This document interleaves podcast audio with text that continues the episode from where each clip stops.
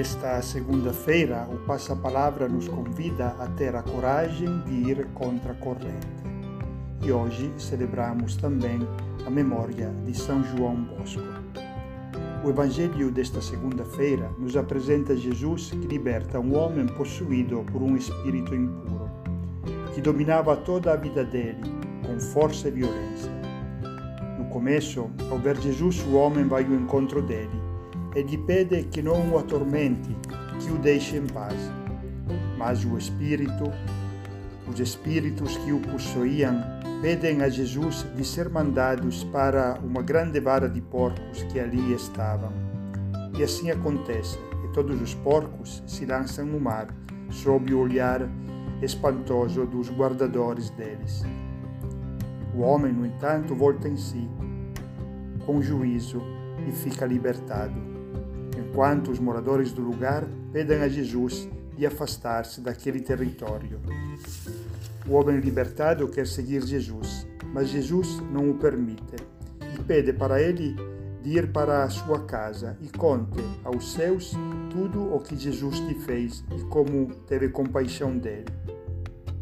E assim ele parte e vai testemunhando o que Jesus lhe tinha feito, deixando todos admirados. Jesus, com este gesto de libertação, o homem libertado do mal escolheu de ir contra corrente, sem olhar o que os outros podiam dizer. Quando devemos fazer o bem, às vezes temos de ir contra corrente, contra a maneira de ver, de agir e de pensar dos outros, sem medo dos julgamentos ou até que nos rejeitem, como aconteceu com Jesus.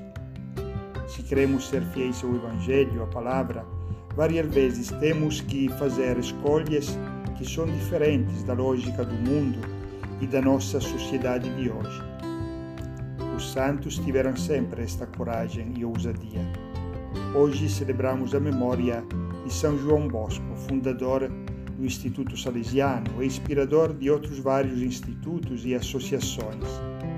Ele também, vendo crianças e jovens abandonados, pobres, desrespeitados na cidade de Turim do seu tempo, sentiu-se chamado a fazer alguma coisa para eles, para tirá-los da pobreza e do mal em que viviam. Começa a acolhê-los para que possam estar no lugar protegido, para brincar, para ter um prato de comida e aos poucos educá-los humanamente e espiritualmente causa deste trabalho, também ele encontrou muitas dificuldades, teve muitos inimigos, mas teve a coragem de ir em frente com a força que Deus lhe dava, junto com a proteção de Maria, invocada com o título de auxiliadora.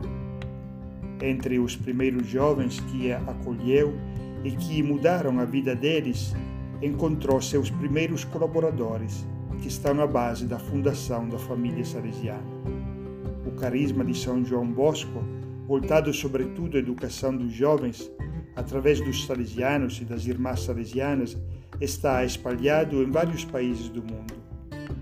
Através de oratórios, escolas e universidades, continua formando a juventude para a inserção na sociedade e na igreja. Eles trabalham também como missionários em várias realidades de pobreza, através da formação, da acolhida e da promoção humana. Rezemos hoje por todos aqueles que com coragem, como São João Bosco, se dedicam à formação dos jovens.